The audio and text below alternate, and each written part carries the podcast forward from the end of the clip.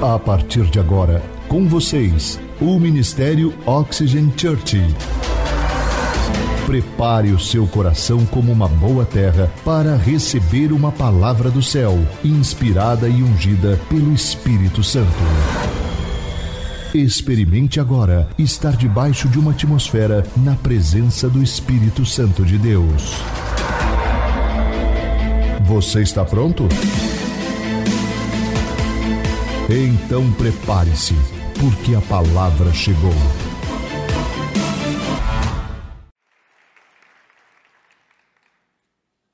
O meu problema começou quando eu comecei a ler a Bíblia. Quem aqui lembra desses modelos de Bíblia? Esse tamanho, e ela era meio desajeitada, e eu gostava mesmo era de colocar debaixo do braço. Quem aqui lembra dessa Bíblia? Diga assim, você que está aí online, digita aí no comentário, eu lembro. Rapaz, o meu problema começou quando eu comecei a ler ela. Por quê? Porque às vezes eu estava na igreja e ela era assim, ó, não tinha índice nada. Você não sabe. Quem aqui tem a Bíblia no celular? Levanta ele aí, que eu quero ver. Ou diga nos comentários. Isso, muito bom. Você que tem uma Bíblia digital, você não sabe o que o seu pastor passou. Quando o pastor falava assim, vamos abrir no livro de Amós. Rapaz, dava suador. Porque eu não achava. Ia de Gênesis a Apocalipse. E aí o que, que eu fiz? Abri a Bíblia, fazer de conta que estava lendo. Fingia, suava. Mas meu problema real começou quando eu comecei a olhar para a palavra de Deus e ver que Jesus, o Jesus que eu estava lendo, era diferente do que estava sendo pregado. Eu comecei a ver que havia uma certa diferença. E estava faltando algo quando eu olhava para a igreja que eu estava frequentando e eu olhava para a palavra de Deus, para mim não havia uma certa concordância, havia uma certa diferença. E sem sombra de dúvidas, o que eu quero dizer aqui é que a igreja em que eu cresci é uma boa igreja. Mas tinha realmente boas intenções, mas eu como um jovem não está muito distante dessa minha juventude, mas eu, como um jovem, essas coisas passavam na minha cabeça, essas perguntas, essas crises que eu tinha, e muitas vezes eu me senti desconectado, meio desarranjado, deslocado. Quantas vezes eu, quando eu lia, parecia duas realidades diferentes. Uma coisa era o que estava na Bíblia, Outra coisa era o que estávamos vivendo como igreja. E quando eu comecei a ler sobre Jesus, parecia diferente o Jesus que estava sendo apresentado. Porque esse Jesus que eu estava lendo na Bíblia era um Jesus que era amigo dos pecadores. Diga assim, amigo dos pecadores. Ele tocava os leprosos, porque na lei da época dizia que quem tocava nos leprosos se tornava imundo. E quando eu olhava para Jesus, dizia o seguinte: que ele tocava os leprosos, e em vez de ele se tornar imundo, ele curava o leproso. Ele tocava o pecador e o pecador era transformado.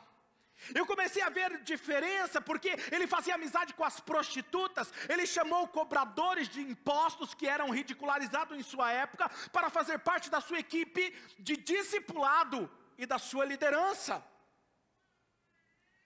Eu comecei a perceber que quando eu olhava em volta para algumas pessoas na igreja, e que não era fácil de ser hipócrita ou ser um pouco crítico, porque eles tinham facilidade, diga comigo, facilidade em julgar e condenar. Diferente do Jesus que olhava para a Bíblia, porque eles julgavam a sua aparência. Ele julgava como você se vestia, como você se comportava, dependendo do seu vício as tatuagens, a forma como você se achegava, talvez com as dores e decepções por causa do pecado e os seus vícios, era muito fácil olhar para você e julgar você e sentenciar você. E se você não se enquadrava naquele formato, você era excluído, rejeitado. Você sentava na igreja, mas você sentia que você não tinha amizades, porque você era diferente. Isso quando alguns mais espirituais não condenavam, mandando você para o inferno. Vou te contar um caso meu. Tinha uma irmã que fazia parte da liderança do momento das mulheres mais espirituais, para não citar nomes. E um dia, era a época que eu ainda não havia me convertido, eu estava me aproximando para começar a caminhada na igreja. E eu dava um certo trabalho para os meus pais. E essa irmã passando um dia pela, na rua, eu cumprimentei, olá, bom dia. Fui simpático, ela virou para mim e falou assim, eu estou orando por você. Eu falei, obrigado. Falou assim, estou orando para você, para Deus te levar embora. Porque se você não se converter, você vai para o inferno, menino. Eu falei, quase que eu mandei ela para o inferno. Esses dias, pensa, eu passei em frente à casa dela, ela estava lá viva, forte. Falei, Deus te abençoe, para ver onde eu estou. Agora veja, é muito fácil, porque as pessoas quando olhavam para Jesus, viam outra realidade, ele amava aqueles que odiavam ele. Aqueles que pensavam diferente, ele abençoava aqueles que o perseguiam. Ele acolheu a todos, mesmo aqueles que a religião rejeitou. Sem sombra de dúvida, isso acontecia com Jesus. Agora veja. Quando eu olho para Jesus, eu vejo essa diferença. E isso foi há 25 anos. Há 25 anos. E quando Deus me chamou para começar uma igreja, eu não queria que fosse mais uma igreja. Não era mais uma igreja da moda. Quando eu comecei e Deus me chamou, Ele me disse: Eu quero que você mergulhe na palavra nos quatro evangelhos, e eu te darei um novo conceito antigo de ser igreja. Repita comigo: um novo conceito antigo de ser igreja. Por que um novo conceito? E eu falei, Senhor, porque um novo, se ele é novo, não é antigo, se é antigo, não é novo. Ele falou, novo, porque poucas pessoas estão vivendo isso, e é antigo, porque é o modelo de Jesus.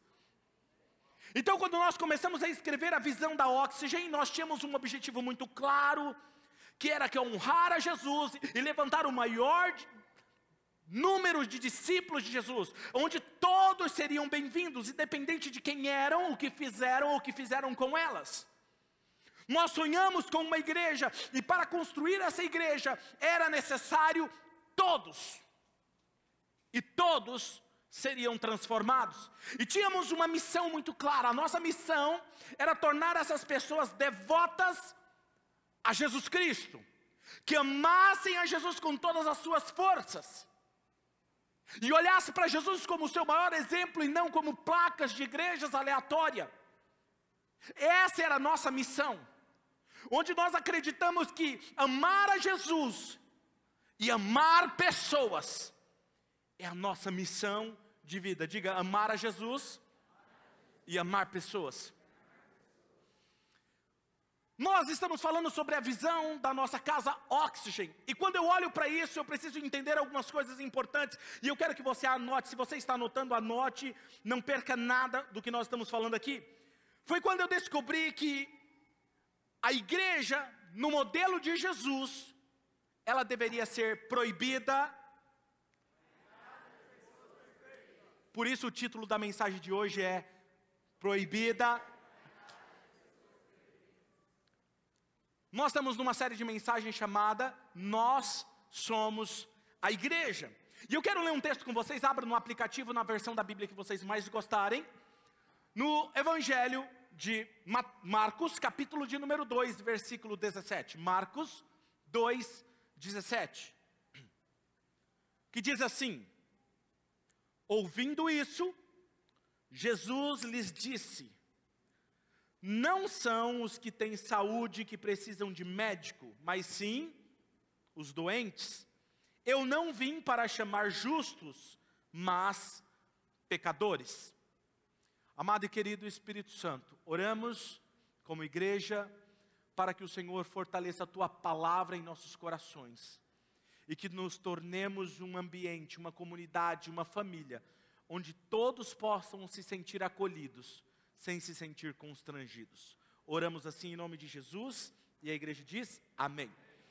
Eu quero compartilhar três verdades hoje sobre a nossa casa Oxygen, que acreditamos que torna a nossa igreja parecida com o modelo de Jesus.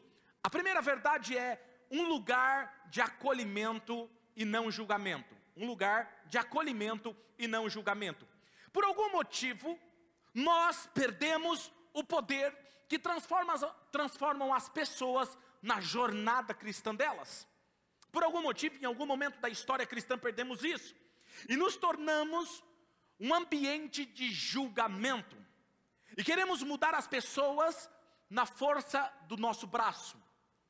Então, quando nós perdemos esse poder que transforma a vida das pessoas, eu me vejo no papel de julgar, sentenciar e exigir uma mudança da vida das pessoas.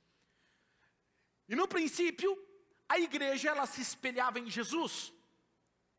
As pessoas que se achegavam sem julgamentos, eram acolhidas, sem medo de serem constrangidas, e eram tocadas por aquilo que Jesus falava através dos apóstolos, dos pastores e dos líderes da igreja. As pessoas não tinham medo de se aproximar de Jesus, não tinham medo de serem condenadas por Jesus, mas elas tinham medo de se aproximar da religião da época, porque a religião da época condenava elas. Que poder é esse que transformava a vida das pessoas? Vamos dar uma olhada nesse texto que é muito conhecido de vocês, João 16, 8. Vamos ler juntos, vamos lá? Um, dois, três. Quando ele vier. Quem é que convencerá o, as pessoas do pecado, da justiça e do juízo? Diga, o Espírito Santo. Então por que, que eu e você queremos convencer as pessoas do pecado delas? Percebe que nós estamos assumindo um papel que não é nosso? Segundo texto, João 16, 13. Mas, quando o Espírito da verdade vier, ele vai fazer o quê? Guiará a toda verdade. Não falará de si mesmo, ele falará apenas o que ele ouvir e anunciará a vocês o que está por vir. Ou seja, o Espírito Santo, o papel dele é convencer o homem do pecado, da justiça e do juízo. E além disso, guiar você a toda verdade. O problema é quando a igreja deixa de ter o Espírito Santo como supremo pastor. O problema é do líder ou da pessoa quando deixa de ter comunhão com o Espírito Santo. Porque quando eu deixo de ter um relacionamento com o Espírito Santo, ele para de me guiar a toda a verdade. Eu sou guiado pelo meu coração e não pela verdade. Mas quando o Espírito Santo é o seu supremo pastor, ele te guia a toda a verdade. Então você não se confunde. Quem está me entendendo? E Jesus, certa vez, ele se encontrou com um homem chamado Zaqueu. Um bom exemplo para isso, ele era cobrador de impostos, ele era, ele extorquia, ele era um dos coletores de impostos e era odiado pelos seus compatriotas judeus, por quê? Porque eles viam ele como traidor, que extorquia o seu povo. E Jesus se encontra com ele e diz: Zaqueu, me convém hoje fazer um churrasco na sua casa. Essa é a versão da Oxygen. Pensa num povo que gosta de churrasco, que é esse povo dessa igreja. Zaqueu, se você tiver aquele, aquele filé, aquele especial, é hoje. Zaqueu desce, mas na minha casa, Senhor, na sua casa. E eles sentam estão comendo, e Jesus não diz para Zaqueu o que ele deveria mudar. Jesus não diz para ele o que ele deveria fazer. Mas Jesus anda com ele, ri com ele, conversa com ele. E o fato de Zaqueu andar perto de Jesus, este homem, tinha vários defeitos. Este homem jamais se tornaria alguém aceito pela religião da época, porque ele era impuro. Ele enganava, ele extorquia, mas quando Jesus entrou em cena na vida de Zaqueu, não precisou falar nada, porque a proximidade dele com Jesus, com aquele que emanava vida e amor, o acolhimento e não o julgamento, o transformou de dentro para fora. E olha o que o texto diz, Lucas 19, 7, versículo 10. Olha o que acontece quando alguém anda com Jesus. Todo o povo viu isso e começou a se queixar. Ele se hospedou na casa de quem? Mas Zaqueu levantou-se e disse ao Senhor: Olha, Senhor, eu estou dando metade dos meus bens aos pobres, e se alguém eu extorquir alguma coisa, devolverei quatro vezes mais. E Jesus lhe disse: Hoje houve salvação nessa casa, porque este homem também é filho de Abraão, pois o filho do homem, leia comigo essa parte, um, dois, três, pois o filho do homem veio buscar e salvar. Ah! Jesus veio em busca dos perdidos. E o que eu acho fascinante é que Jesus não precisou falar para ele, cara, você precisa mudar. Cara, você precisa mudar essa sua vestimenta, e você precisa mudar o seu caráter. Não, o fato de ele andar com Jesus transformou ele. Deixa eu te falar uma coisa: se você está andando com Jesus e sua vida não é transformada, você está andando com as suas emoções e não com Jesus, porque andar com Jesus transforma você em uma nova pessoa.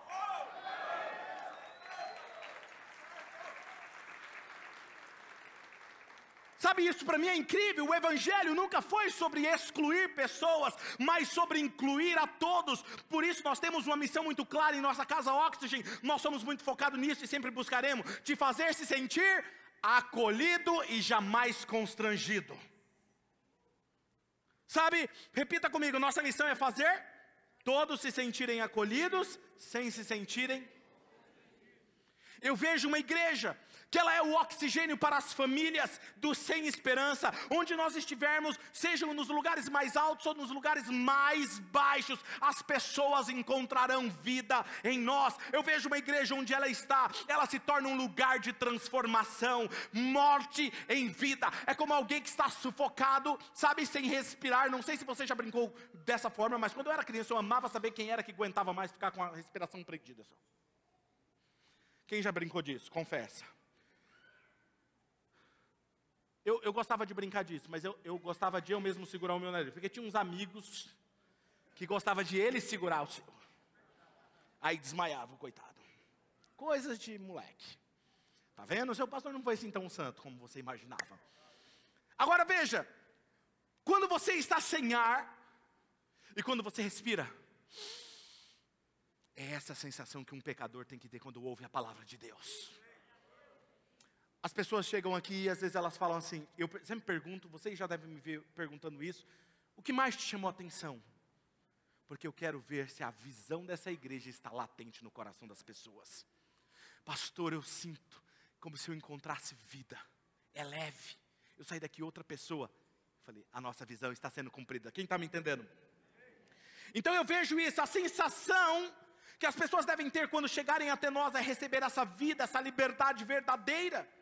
Sabe, porque nós pregamos com a nossa maneira de viver, não é com aquilo que nós falamos. Enquanto algumas igrejas procuram pregar com aquilo que falam, mas vive de maneira incorreta.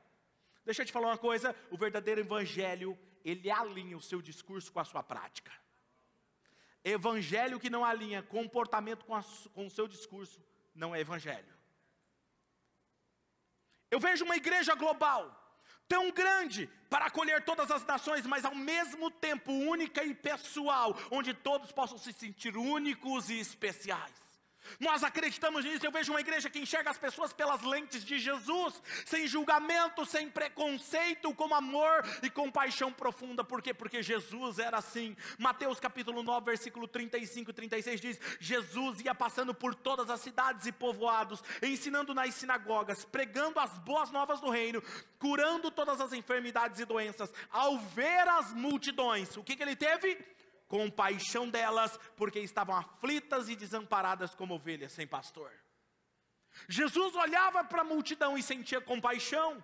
A Oxygen sempre será um lugar onde as pessoas podem se achegar sem medo de serem julgadas ou condenadas pela maneira como elas se vestem, pela maneira como elas se comportam. Muito pelo contrário, quanto mais pecadora ela for, eu quero fazer com que ela se sinta amada e acolhida nesse lugar. Em alguns lugares, quando nós chegamos, nós nos sentimos excluídos. As pessoas olham meio assim para você e não sentam perto de você, tiram as pessoas de perto de você. Muito pelo contrário, aqui nós queremos sentar perto de você, nós queremos amar você. Pastor, por que a nossa igreja é escura? É justamente para gerar esse ambiente acolhedor, de privacidade, onde você pode ser quem você é, se vestir como você se sente à vontade, mas saber que o foco aqui é a palavra de Deus, é Jesus de Nazaré, aquele que deu a única vida dele por mim, por você, por toda a nossa humanidade. Esse é o foco, esse é o foco. Eu sempre gosto de usar o Vini como exemplo. Eu lembro quando a gente estava começando a Oxygen, e o Vini Hoje ele, graças a Deus, eu acho que hoje ele deu uma convertida, né? Ele estava sem boné hoje. Mais ou menos, né? Deu uma melhorada, né? Está no caminho. Mas ele ama cantar com boné. E quando a gente começou, ele colocava boné e tal, e cantava. Aí um dos irmãos me procurou no final do culto e falou assim: Pastor, só tem uma coisa aqui na Oxygen que eu não gosto. Falei: O quê? Aquele irmãozinho lá em cima do púlpito cantando de boné, eu acho isso maior desrespeito. Eu falei: Sério? Falou, sério. Aí eu falei assim, deixa eu te fazer uma pergunta. Ele falou, claro, pastor. Eu falei assim, onde está na Bíblia que nós não podemos cobrir a cabeça? Porque até onde eu sei, para você ter reverência a Yahvé, você tem que cobrir a cabeça. Então, de todos, se olhar literalmente para a Bíblia, ele é o que está mais certo. Eu falei, no meu caso, eu nem cabelo estou tendo mais. Aí ele falou assim: por isso que eu gosto do Senhor. Sou um homem da palavra. Deu risada, ele está aqui, ele está aqui me ouvindo hoje. Um aplauso aí pela vida dele. Cinco anos, quase seis anos com a gente. Muito bom. Então veja, agora olha só. Eu não consigo imaginar as pessoas com medo de se achegarem perto de Jesus e serem julgadas. O único medo das pessoas da época foram gerado pelos religiosos da época, e Jesus pegava pesado com os religiosos e chamava eles de hipócritas e fariseus. Porque vocês fazem leis que nem mesmo vocês cumprem. Mas Jesus falava com amor com os pecadores. Eu lembro da cena da mulher adúltera. Mulher adúltera, ela foi pega no ato. Agora veja, eu não consigo imaginar uma mulher adulterando sozinha. Você consegue? Não tem como. Ela estava adulterando, mas só pegaram ela para apedrejar ela. E aí levaram até Jesus e disseram: Jesus, na lei de Moisés, diz que ela deve ser apedrejada até a morte, e o Senhor, o que o Senhor diz? Diz o texto que ele abaixou-se e começou a escrever na areia. Não se, sabe, não se sabe mais ou menos o que ele estava escrevendo. Existem algumas especulações. Alguns dizem, e eu acredito nisso. Jesus ele tinha um certo nível de humor. Ele começou a escrever assim, ó, o pecado de cada um que estava ali. Mentiroso, roubou o imposto, não deu a Deus o que era de Deus, traiu a esposa. Aí um olhou assim, rapaz, eu preciso ir. Tem que levar o filho na escola. Continua a conversa aí. Aí o outro, não, eu também preciso ir, não posso ficar não. Começou a sair um a um. Jesus olhou para ela, não tinha mais ninguém, só ela. Mulheres, mulher, cadê os seus acusadores? Falou, eles foram embora, Senhor. Falou assim: se eles não te condenam, nem eu te condeno. Vai e não peques mais.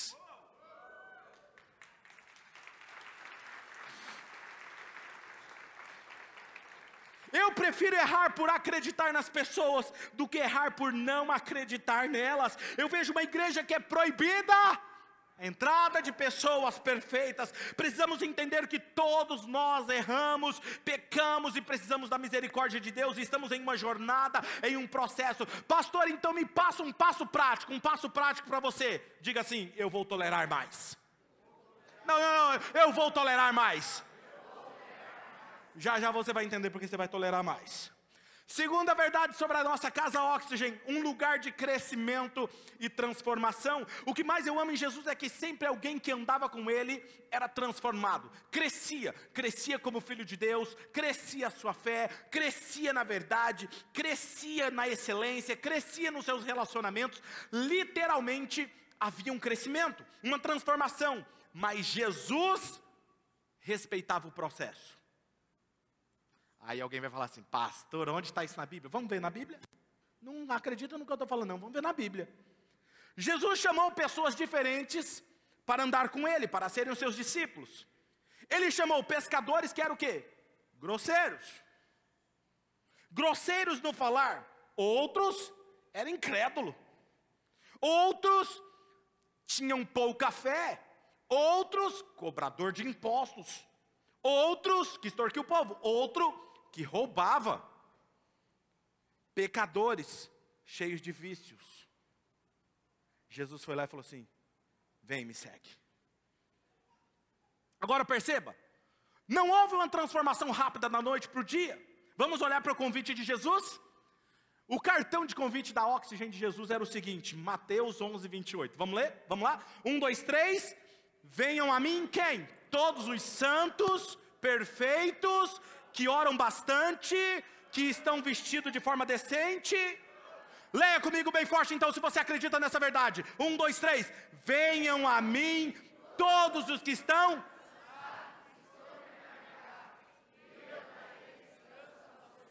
Capítulo 2, versículo 17, outro convite. Ouvindo isso, Jesus lhe disse: Vamos lá, um, dois, três. Não são os que têm saúde, e sim eu não vim para chamar.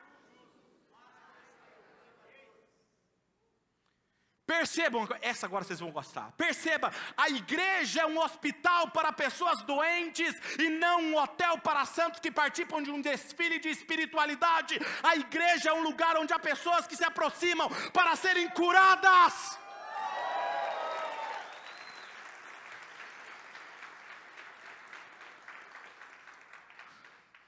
Eu estou pregando bem hoje. Voltei de férias a todo vapor. Presta atenção num negócio. Vamos pensar no texto que Jesus, vamos olhar literalmente a nossa mente mexicana, vamos colocar ela para produzir aqui. Vamos imaginar: venham a mim todos que estão cansados e imagina uma pessoa bem cansada e sobrecarregada. Como que ela chega?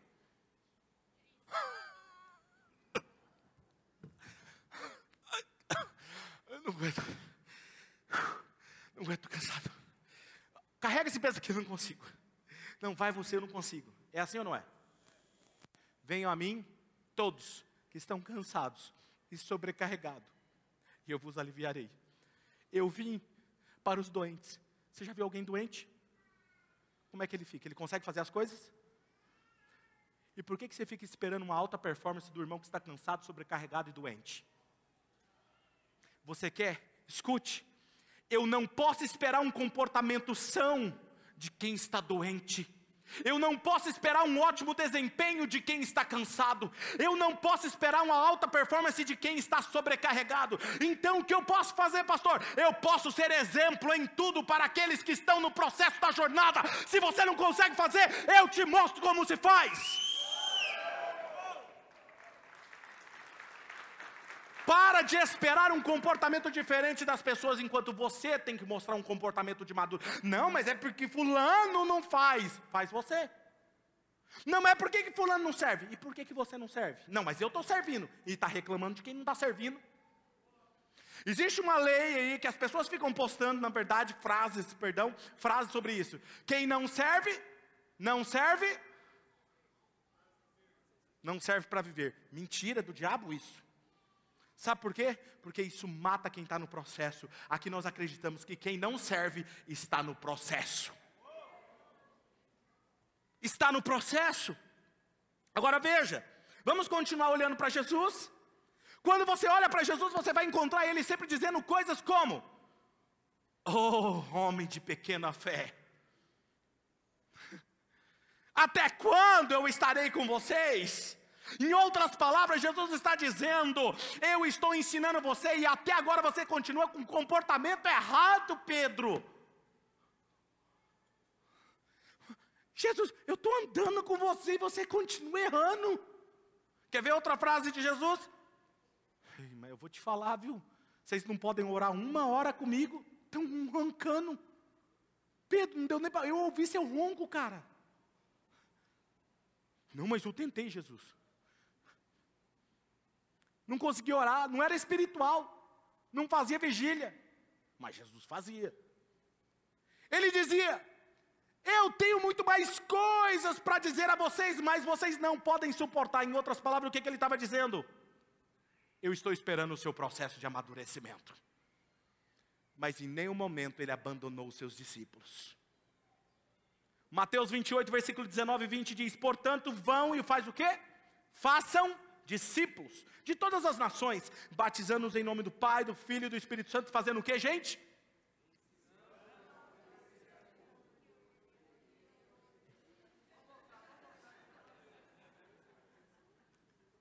Eu acho que vocês acham que eu estou fazendo pegadinha com vocês. Não estou. Quando é pegadinha, eu aviso. Ensinando-os a obedecer a tudo que eu lhes ordenei a vocês. E eu estarei sempre com vocês até o fim dos tempos. Você só faz discípulo porque eles não vêm prontos. Está lá no texto. Façam discípulos. Isso quer dizer o quê? Que ele não vem pronto. E quem tem que fazer? Não é ele. Eu acho que vocês não entenderam. Não, eu estou esperando Jesus fazer a obra na vida do irmão, da irmã. Não, não, não, não. Quem discipula é você. Quem ensina é você. E aí, detalhe, ele fala assim: ensinando eles a fazer o que, gente? A obedecer o que? Tudo. Isso quer dizer o que? Você só ensina quem não sabe. Tem alguém me ouvindo aqui hoje? Isso quer dizer que a pessoa que está do seu lado não sabe tudo. Diga uma boa nova para ela, vira assim e fala assim: Você não é o sabichão. Fala, você não é o sabe tudo. Diga com carinho. Se é aquele mais chegado, aquele amigo, você fala assim: Você não é o sabichão. As esposas vão amar falar isso o marido agora. Os maridos me amam quando eu faço essas brincadeiras. Agora veja, onde está o problema de alguns? Querem encontrar uma igreja que ama e não condena, para se justificar se manter no pecado. Agora, detalhe: mas isso só mostra que você nunca teve um encontro genuíno com Jesus, porque quem se encontra com Jesus começa a transformação.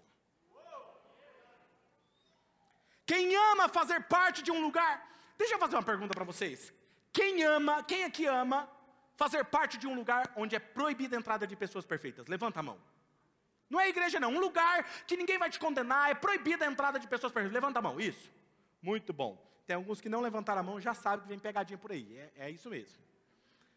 Quando nós ouvimos uma frase como essa, proibida a entrada de pessoas perfeitas, esse lugar é um lugar que respeitamos processos, nós ficamos felizes e batemos no peito, enchemos de ar e dizemos assim: ó, eu faço parte de um lugar onde é proibida a entrada de pessoas perfeitas. E sabe por que a gente fica feliz?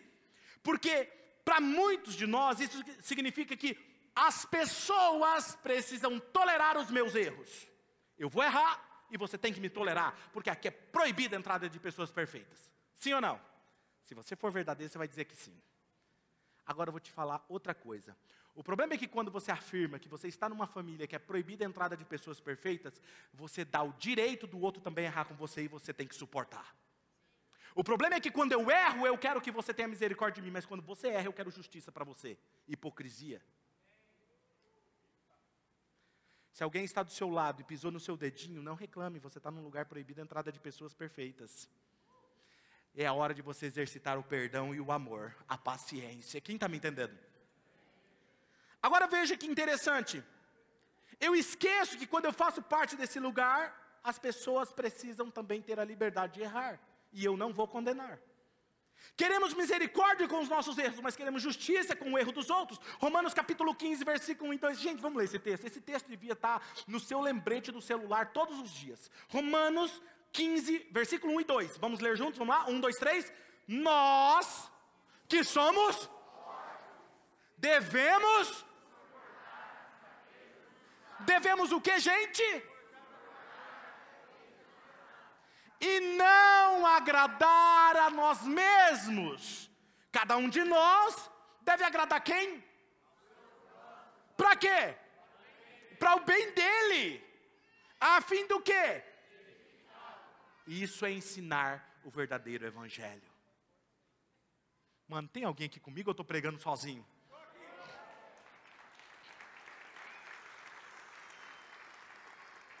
Onde houver pecadores, sempre haverá os religiosos querendo matá-los espiritualmente, destruí-los por causa dos seus erros, porque quanto mais aponto o erro do outro, menos feio é o meu pecado. É, Quanto mais ignorante eu sou com o pecado do outro, eu vejo que eu não sou tão pecador assim. Quer ver um exemplo? Tem algumas pessoas que eu já ouvi muito isso aqui. Pastor, olha, eu não vou falar que eu sou perfeito, não. Eu tenho defeitos. Mas o defeito daquele irmão ali supera o meu. Nossa, mas ele ainda fuma? Não acredito. Mas ele é isso! Agora deixa eu te perguntar uma coisa. Transar com o seu namorado às escondidas não é pecado? Enganar, extorquir o outro não é pecado? Ou mudou? Deixa eu te falar uma coisa que talvez você não saiba: seu pecado escondido é tão pecado quanto aquele que está em público. Não existe pecadinho, pecadão para Deus. Nós precisamos ser como Jesus, sempre dar a segunda chance e dizer: vai e não peques mais. Mas eu entendo que essas pessoas dizem isso porque elas erram por falta de conhecimento do que, gente? Da palavra de Deus. Porque se conhecesse a palavra de Deus, não diria um negócio desse. Olha Colossenses capítulo 3, versículo 11 ao 14. Nessa nova vida já não há diferença entre grego, judeu, batista, assembleiano, oxigeniano, oxigenado, como alguns dizem circunciso, incircunciso, bárbaro, evangélico, não evangélico, escravo, livre, mas Cristo é tudo em todos. Portanto, como povo escolhido de Deus, santo, amado, revistam-se do que? Vistam-se do que? Profunda compaixão, bondade, humildade, mansidão, paciência, suportem-se uns aos outros, perdoem as queixas uns dos outros, perdoe quem tiver queixa uns contra os outros, perdoe como o Senhor lhe perdoou. E como que ele te perdoou? Muda de vida, que senão não te perdoou. Foi isso que ele falou? No dia que você levantou a sua mão e disse: Jesus, eu entrego tudo que eu sou. Ele falou assim: está perdoado. Quem está entendendo? Por isso nós investimos no crescimento da palavra de Deus. Essa igreja acredita. Um coisas que nós, uma das coisas que nós acreditamos é no gol os nossos grupos de oxigênios espalhados pela nossa cidade. Deixa eu te falar uma coisa: são grupos que aprendem a palavra de Deus e não é a palavra de domingo, é uma palavra específica, porque nós acreditamos no crescimento da nossa comunidade, como relacionamentos fortes em Cristo Jesus. É por isso que nós damos cursos como primeiros passos, como origem, porque nós queremos que as pessoas aprendam a palavra de Deus. Um dia, nem todos vão continuar com a gente, vão sair, pode até sair, mas nunca vão poder dizer que nós não ensinamos a palavra de Deus nesse lugar. Eu vejo uma igreja que é baseada na vida de Jesus, uma igreja que não se resume a um prédio, mas as pessoas que são a extensão de Jesus. O verdadeiro Jesus é diferente de religião, somos a extensão de Jesus, igreja em todos os lugares. Nós não vamos à igreja, nós somos a igreja. Repita comigo: nós não vamos à igreja, nós somos a igreja.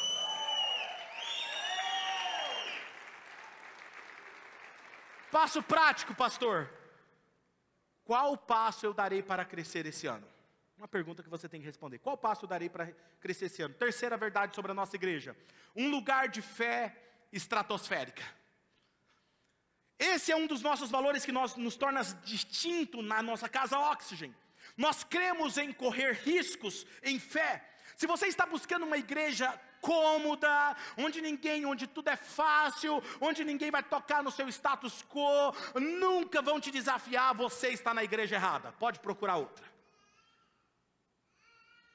Se você está nessa igreja, eu e toda a nossa liderança vamos te puxar, vamos te esticar, vamos te estimular, vamos impulsionar você a crescer em novos níveis na sua vida. Nós sabemos que você nasceu para fazer muito mais do que você tem feito até aqui. Nós acreditamos nisso, todos nós precisamos de pessoas em nossas vidas que exigem mais de nós, que esticam-nos, que nos impulsionam. Nós precisamos de alguém que possa ver em nós o que nós mesmos não conseguimos enxergar, como um personal. Nós temos vários personagens aqui, donos de academia que estão aqui me ouvindo nessa manhã. Deixa eu te falar uma coisa: você treinando sozinho é um resultado, treinando com um personal é outra coisa, porque ele sempre vai olhar para você assim: mais, mais você pode mais, não, sem dor. No pain, no gain. Hã? Vamos lá, mais, força. Não, você está fazendo errado. Por que, que você voltou na, na nossa academia no nosso treino? Vamos, não é assim? Porque é alguém que estica você. Nós precisamos de alguém que nos ensine a obedecer na palavra de Deus. Um lugar de fé estratosférica é onde nós estimulamos você a crescer, a fazer coisas inimagináveis. A fé, ela é como um músculo, ela só cresce quando você exercita ela, quando há pressão sobre ela, quando há tensão sobre ela. Se hoje você faz algo que ainda não fez, ela está se esticando. O desafio é fazer o que você nunca fez. A Bíblia diz que o que não vem da fé é pecado. Diga comigo, o que não vem da fé é pecado. É a Bíblia que diz. Agora detalhe, Quantas vezes eu pequei essa semana? Quantas coisas eu fiz sem ter fé? Foi pecado. A Bíblia diz que é impossível agradar a Deus sem sem fé. Quantas vezes essa semana eu agradei a Deus? A Bíblia diz que tudo será feito conforme a sua fé. E eu amo essa parte, eu gosto desse versículo porque eu posso decidir como Deus vai fazer as coisas na minha vida. Sabe? Deus irá abençoar a sua vida, qual medida Ele vai usar sobre você? Deus diz: será feito conforme a sua fé. Mateus capítulo 8, versículo 13 diz assim: Então Jesus disse ao centurião: Vá, como você creu, assim lhe acontecerá. Na mesma hora o seu servo foi curado. Se Deus hoje virar para você e falar assim: Essa semana vai acontecer como você creu. O que, que vai acontecer essa semana na sua vida? Percebe? Aí tem gente que passa a semana inteira reclamando, com a sua incredulidade tomando conta do coração, e ela acha que ela está agradando Deus, e depois se pergunta por que, que as coisas não acontecem. Aí Deus vira para você e fala assim: porque é feito conforme a sua fé. Sempre nós temos alvos gigantes aqui na igreja.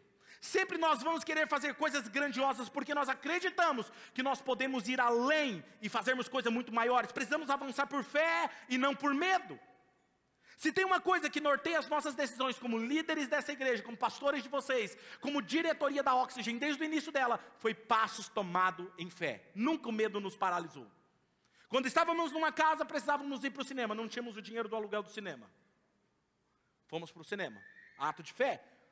Quando fomos para o primeiro local, nós não tínhamos nem condições de ir. Se alguém perguntar, pastor, o que, que o senhor está pensando fazer isso? Não faz não. É sério. Para comprar as cadeiras, não tinha dinheiro para comprar as cadeiras. Para sair do outro prédio para vir para cá, atitude de fé. Porque a igreja anda de fé em fé. Quem está me entendendo? Quantos passos você deixou de dar, ou territórios que você deixou de conquistar, por causa do medo?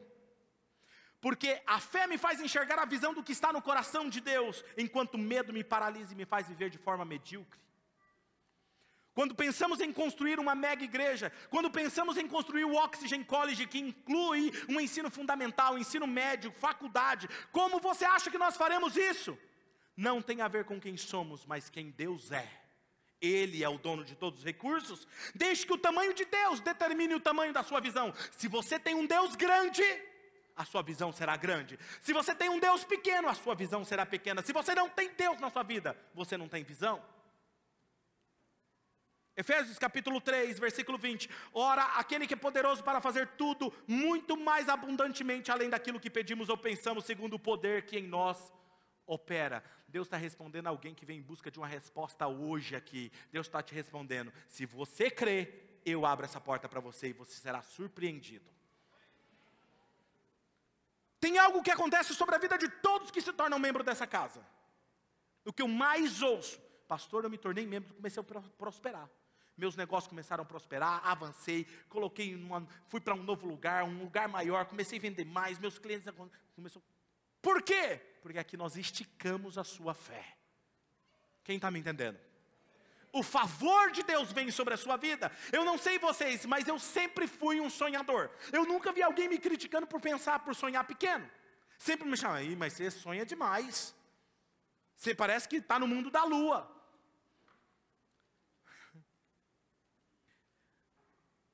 Deus certa vez disse assim para mim: Claudinei, pense algo grande para eu fazer na sua vida e na Oxygen. Ele falou: e eu ainda posso melhorar. Sabe o que mais me assusta no final da vida? É se eu chegar lá no meu último dia de vida, voltei para casa, e Deus mostrar como poderia ter sido a minha vida. E Ele falar assim: eu poderia ter feito muito mais na sua vida, se você tivesse crido um pouquinho mais. Isso me assusta. Daqui a alguns anos falarão de igrejas e vão estar falando da Oxygen, vão estar falando como nós conseguimos ir em todas as nações.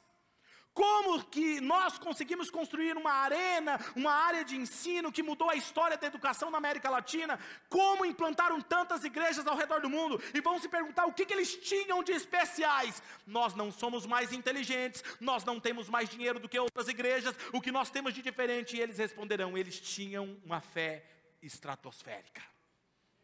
Deus falava e eles davam passo. Então, se você está procurando uma igreja que não desafia o seu egocentrismo, aqui não é o seu lugar. Marcos 9, 23. Ao que lhe disse Jesus: Se podes, Tudo é possível ao que crê. Passo prático. O que eu farei esse ano que eu não tive coragem de fazer ainda? Três passos práticos eu dei nessa ministração de hoje. Vou ser mais tolerante, darei passos para crescer e eu farei o que eu nunca fiz. Por quê? Porque nós não vamos à igreja. Vamos repetir? Um, dois, três. Nós não vamos à igreja. Nós. Feche os seus olhos.